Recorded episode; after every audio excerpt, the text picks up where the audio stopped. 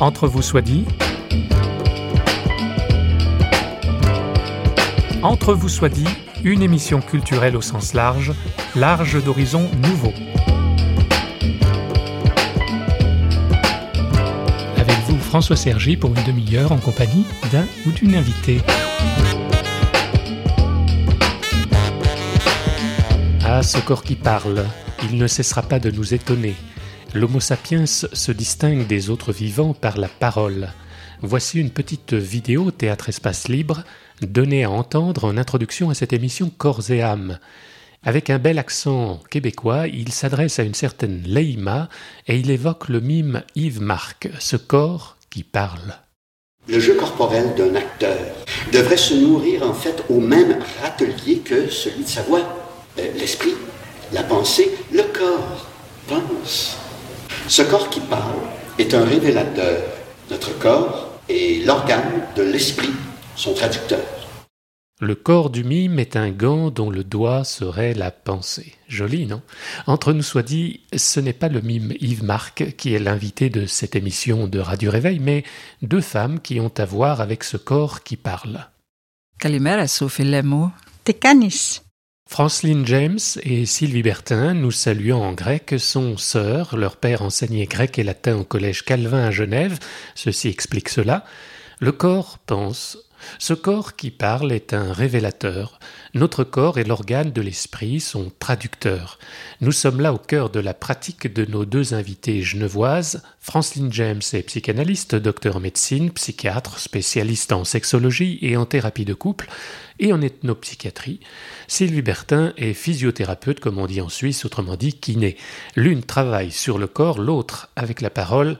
Qu'est-ce qui a présidé à ce choix? C'est la première question d'une émission qui, corps et âme, tente de dire quelque chose d'un humain souffrant et parlant. Sylvie Bertin. Euh, je ne sais pas vraiment pourquoi je l'ai choisi. Ce que je peux dire, c'est que depuis très petite, j'ai toujours aimé toucher les gens. Et euh, mon choix s'est imposé à moi, euh, arrivé à l'âge adulte et à la fin de mon collège, sans difficulté aucune. J'avais entendu parler de la profession par un, un jeune physiothérapeute qui m'avait enthousiasmé. Bizarrement, ce qui m'avait enthousiasmé, c'était l'aspect rééducation dont il parlait avec beaucoup de passion. Moi, j'ai plutôt orienté mon travail et ma pratique sur l'aspect accompagnement des maladies chroniques, plutôt des malades chroniques, plus que l'aspect rééducation. Franceline James, vous, c'est aussi un accompagnement, mais qui se passe autrement par la parole. Alors il faut d'abord s'entendre sur la parole parce que on confond souvent le fait de passer par la parole et le fait de s'adresser euh, uniquement à, l'esprit ou à l'intellect. Donc euh, à mes yeux l'homme est corps et esprit et la parole est juste le canal choisi pour s'adresser à un tout, à un ensemble. Alors effectivement, moi je suis devenue une thérapeute par la parole, par le canal de la parole. Pourquoi j'ai choisi cette voie-là, c'est difficile à dire. Je crois que depuis petite, j'ai toujours été fascinée par la, puissance des mots pour décrire la complexité du monde. Je suis une grande lectrice et je pense que les mots sont une ouverture extraordinaire sur la pensée, sur le monde, sur le monde du dehors, sur le monde interne. Et je pense que c'est ça qui a dû m'orienter. La psychanalyse pure et dure, c'est euh, la parole, hein, c'est on ne touche pas. Pourquoi est-ce que Freud a tellement insisté là-dessus? Pourquoi il a établi ce cadre-là?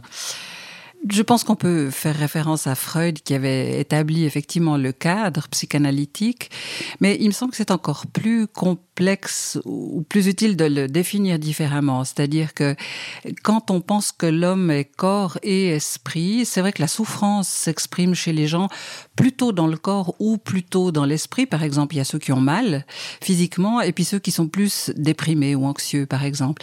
Le principal, c'est que on ne prétende pas connaître tout ni toucher à tout comme thérapeute. C'est-à-dire le choix du canal, soit la parole, soit le toucher, euh, me paraît extrêmement important pour respecter le territoire du patient.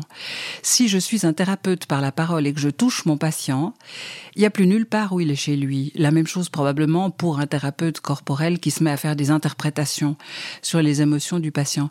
Il me semble que le, le choix d'un canal et pas de tous les canaux en même temps, c'est une manière de respecter le territoire de l'autre. Et ça, c'est absolument essentiel pour éviter la confusion et les risques d'abus. Donc c'est pour ça qu'en tant que thérapeute par la parole, je ne peux pas, je ne, je ne dois pas me mettre à toucher le corps de mon patient. Alors Sylvie Bertin, euh, dans l'exercice de votre travail, vous êtes rendu compte, j'imagine, de cette interaction corps-parole. Vous devez peut-être souvent entendre des confidences qui se font, où les gens se lâchent peut-être, ou parlent, ou s'expriment pendant que vous, vous les malaxez. Bien sûr. Et qu'est-ce que vous en faites? Bien sûr. Les gens, les gens sont amenés à, être en contact avec leurs émotions profondes, souvent, ou simplement des pensées qui leur viennent et, les expriment volontiers. Alors ça peut être simplement un bavardage, parfois. En général, je le laisse euh, aller pendant un moment. Pourtant, j'essaye quand même le plus possible de ramener les gens à leur perception corporelle, puisque c'est de ça que je m'occupe. Quand ils s'expriment, je ne fais que me faire l'écho de ce qu'ils disent pour essayer de les aider à clarifier euh, ce qu'ils viennent d'exprimer sur leur ressenti ou, ce que ça les a amenés à exprimer. Je n'interprète en tout cas pas et en me faisant l'écho de ce qu'ils euh, viennent de dire, parfois ça les aide à avancer d'un pas dans leur histoire. Mais c'est vraiment quand ils sont touchés dans leur corps que ça libère la parole. Vous avez cette impression-là? Alors parfois, oui, c'est très clair. D'autres fois, non. On sent très bien des personnes qui n'ont pas forcément envie d'aller là-dedans et qui restent au niveau du bavardage, justement, au niveau de l'anecdote. C'est pour ça que moi, mon travail consiste à les aider à revenir à leur corps et à leurs sensations, quitte à parler que de ça, mais pour être bien en lien avec eux-mêmes, parce que leur corps, c'est eux-mêmes. Notre corps, c'est nous.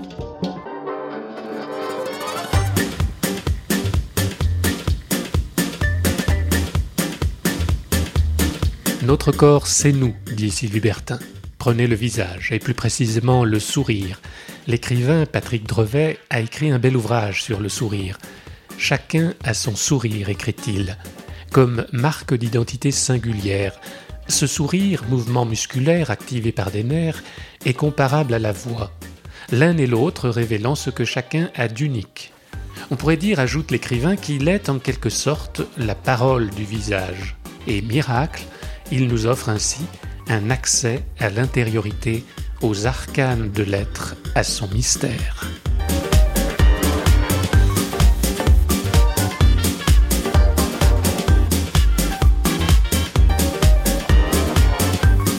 Ce corps qui pense et qui souffre, et pour lequel la parole est libératrice. La psychanalyste Franceline James en sait quelque chose, seulement elle a pu constater, et avant elle Georges Devereux et Toby Nathan, les fondateurs et promoteurs de l'ethnopsychanalyse ou de l'ethnopsychiatrie, que le strict cadre freudien ne convient pas en Europe à des populations étrangères ou de migrants. Franceline James. La psychanalyse traditionnelle comme type de cadre, effectivement, ne fonctionne pas bien dans ces deux catégories, mais je voudrais revenir sur la différence entre parole et parler juste avec des mots, parler avec des mots, blablabla avec la bouche, euh, c'est pas ça la parole. Quand je choisis le canal de la parole, c'est parce que je pense que c'est adapté au type de c'est une question d'indication, en somme. Alors, en sexologie ou en thérapie de couple, on va forcément toucher à des zones extrêmement intimes de la personne, euh, mais on, va parler de son corps aussi. Quelqu'un qui souffre d'éjaculation précoce ou d'un orgasmie, par exemple, on va parler de son corps, on va parler de ses sensations, on va parler de ses émotions, de ses pensées, de ses valeurs, de ses attentes, de ses déceptions, etc. Et le canal de la parole est particulièrement indiqué pour être respectueux de cette sphère intime, précisément. Le patient ayant la liberté de, de dire ou de taire ce qu'il veut en, particulier. C'est une des raisons pour lesquelles il m'est impossible et interdit de toucher mes patients quand je parle de ce genre de choses avec eux en particulier. En ethnopsychiatrie, c'est un peu du même ordre, si on veut. C'est-à-dire que le patient souffrant, migrant, euh, je ne sais pas bien, moi, ce qu'il veut dire avec sa souffrance telle qu'elle est. J'ai besoin du canal de la parole pour clarifier d'abord un certain nombre de choses. Je pense à un patient kosovar de 23 ans que j'ai vu la semaine dernière, arrivé à Genève à l'âge de 10 ans, fuyant la guerre avec sa famille et qui euh, se plaint maintenant, à 23 ans, enfin depuis longtemps, de douleurs dans les jambes. Il a très mal, on lui trouve des varices, on le perd, il a toujours aussi mal. Le problème, c'est ce qu'il dit, lui. Lui, il dit, j'ai dû marcher sur des morts pour pouvoir m'en sortir, à l'âge de 10 ans. 13 ans après, il a toujours mal aux jambes. Donc, on aurait mieux fait de soigner les morts que de s'occuper de ses varices.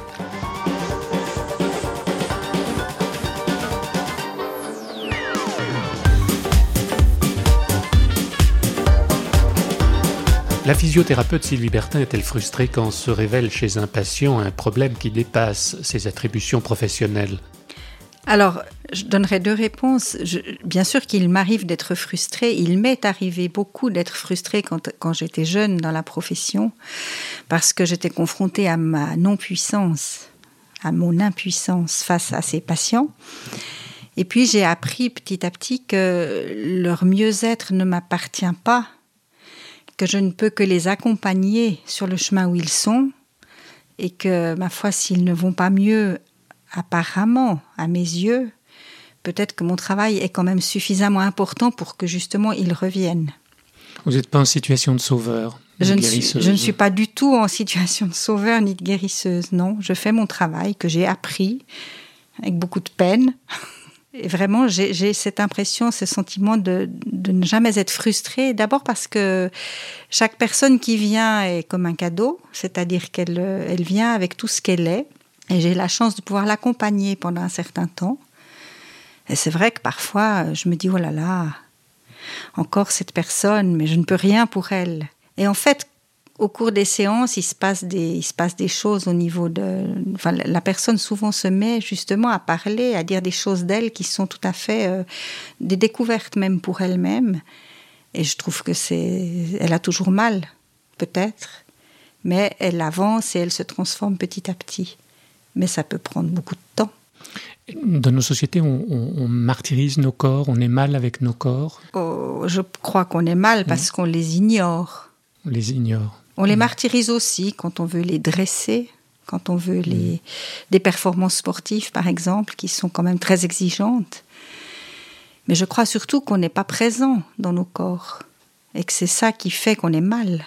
Euh, on peut se regarder marcher et comparer avec, par exemple, des Africains qui marchent dans la même rue. On, est, on perçoit très vite la différence.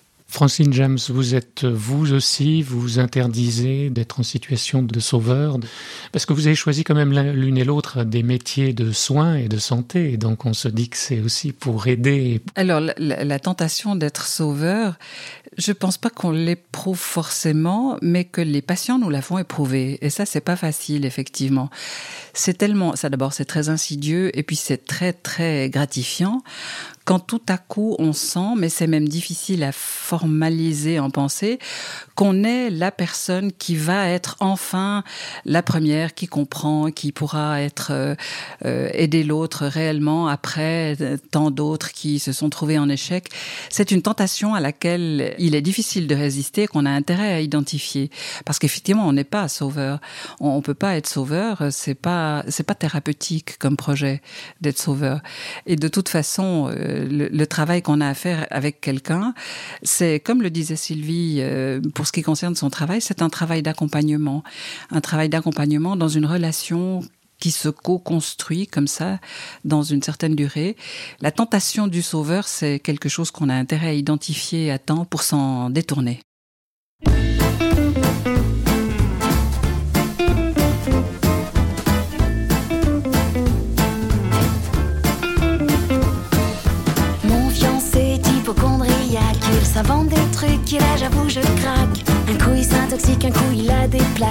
Il fait des diagnostics de ses fausses crises cardiaques.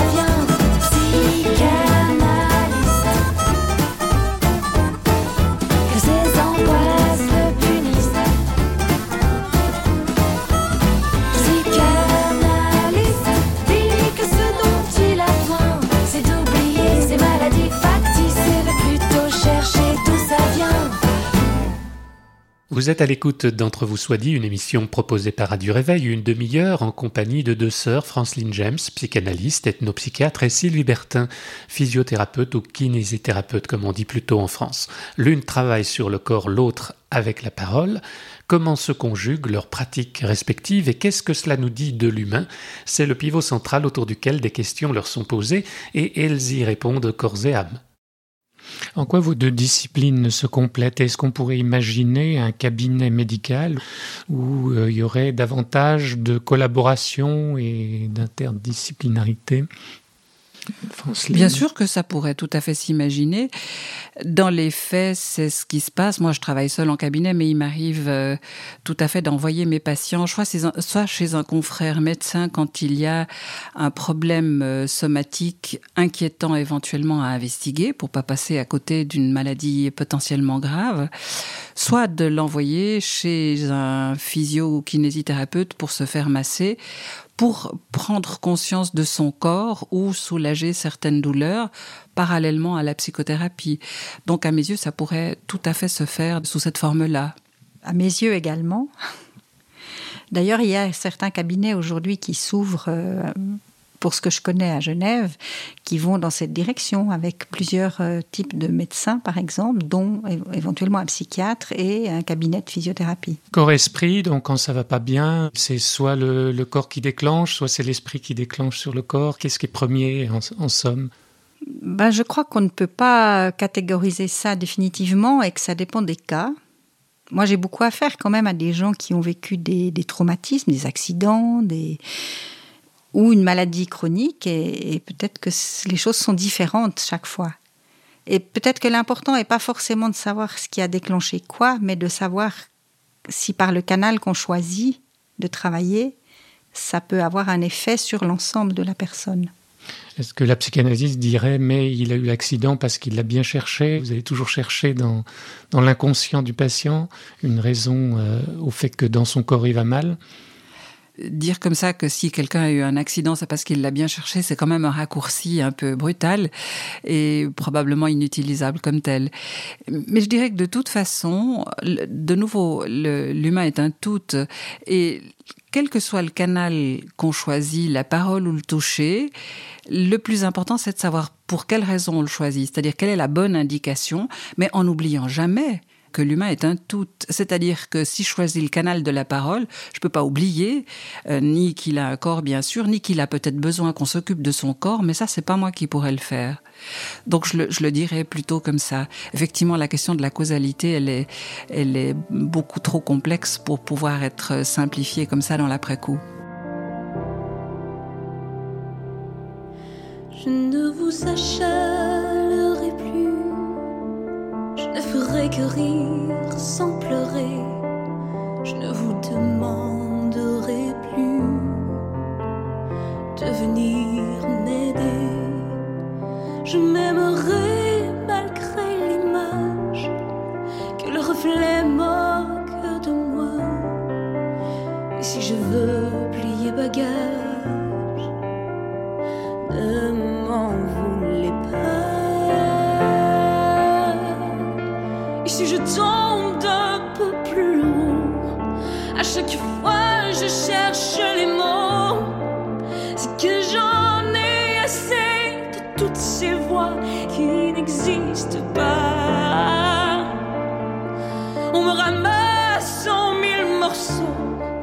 on m'entoure d'étrangers en sorrow. Et si je perds la foi, c'est que j'en ai assez de moi. Je ferai encore semblant d'être forte, d'être quelqu'un d'autre, soupirer profondément pour être l'une des vôtres. En d'autres mots,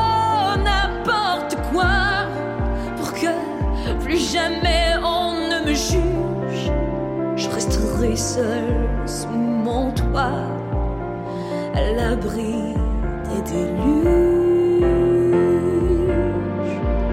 Et si je tombe d'un peu plus haut, à chaque fois je cherche les mots, c'est que j'en ai assez de toutes ces voix qui n'existent pas.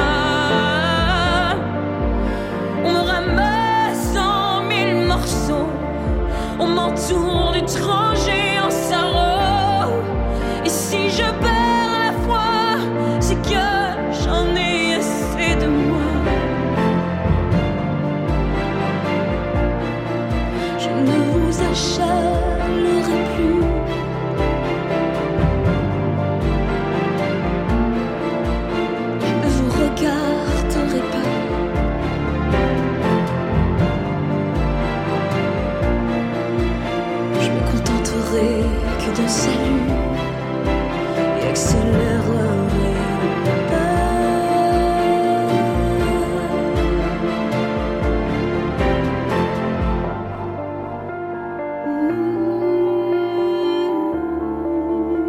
Je me suis permis de poser une dernière question, quelque peu maladroite dans sa formulation, mais elle n'est pas sans importance.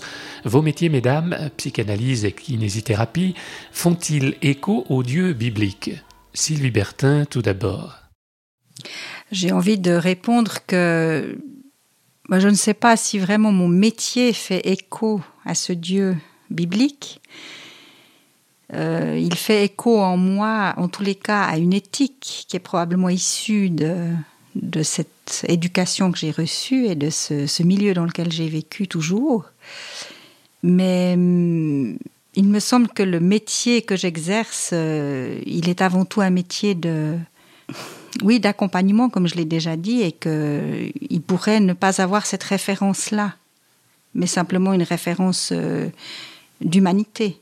Alors bien sûr, dans mon histoire, euh, cette référence est présente parce que je ne peux pas nier tout ce que j'ai reçu et vécu, simplement.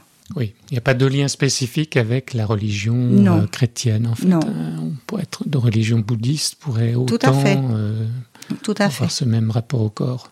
je pense. Ne connaissant pas vraiment bien le bouddhisme, peut-être qu'on me contredira, mais je pense que oui. Alors, pour ma part, je vois une très grande euh, analogie ou homologie entre la pensée psychanalytique et la tradition judéo-chrétienne. La pensée psychanalytique dit que l'humain ne, saurait euh, être auto-engendré. Ça veut dire que pour devenir un humain doué d'un psychisme, il faut toujours qu'il y ait eu d'abord d'autres humains, eux-mêmes doués de psychisme, sur lesquels on doit s'étayer. Donc on n'est jamais né tout seul, euh, décrit la psychanalyse. Mais c'est extrêmement proche de la pensée judéo-chrétienne avec la parole agissante de Dieu qui est à l'origine inconnaissable de, l'humain. Et de ce point de vue-là, quand je, je pratique, moi, la psychanalyse ou la psychothérapie avec mes patients, j'ai l'impression d'être dans une profonde cohérence avec la tradition judéo-chrétienne dans laquelle j'ai été élevée. Ce qui veut dire, en d'autres termes, que moi, j'aurais jamais pu devenir chamane, par exemple. Je suis devenue psychanalyste. Est-ce que c'est parce que Freud était de juif euh, Cette familiarité-là s'explique aussi euh, par ce... Ah ben je pense qu'effectivement la psychanalyse est une création totalement occidentale, conforme à la pensée judéo-chrétienne quoique Freud et d'autres aient voulu s'en défendre. Quant à la forme de la pensée et à la manière de penser l'humain, bien sûr que on est totalement dans la même culture et la même civilisation et que c'est pas exportable dans d'autres cultures non occidentales. Alors ça, j'en suis persuadée. Et Sylvie, le fait que le Dieu des chrétiens soit un Dieu qui se soit incarné euh, en Jésus-Christ, enfin voilà, c'est le credo, ça montre l'importance du, du, corps. Pour vous, ça, ça, vous paraît important, ça? Alors complètement. Pour moi, effectivement, l'être humain est le lieu où, où Dieu s'incarne. Enfin, il s'est mmh. incarné en Jésus, il s'incarne en, en l'homme. Mais c'est moi, c'est ma foi. C'est ce que je crois, c'est ce dont j'ai été pétrie depuis mon enfance. Et effectivement, je pense comme Franceline que c'est pas forcément exportable.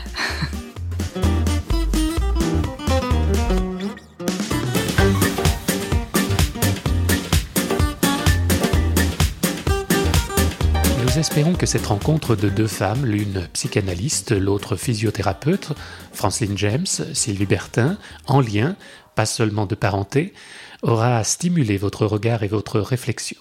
Si le judéo-christianisme dans lequel nous baignons ici en Occident n'est pas exportable tel quel, d'autres cultures, d'autres visions du monde coexistent ici même et sur d'autres continents, il n'en reste pas moins que des ponts, des interpénétrations se sont opérés. Un fond commun, précieux, unit l'humain, être de parole, que la foi chrétienne confesse, comme créé par celui qu'on appelle Dieu et que l'évangéliste Jean nomme le Logos, le Verbe, fait chair, en Jésus-Christ. Mais voilà que ça nous mène, entre vous soit dit, sur un chemin qui dépasse la piste des sciences humaines.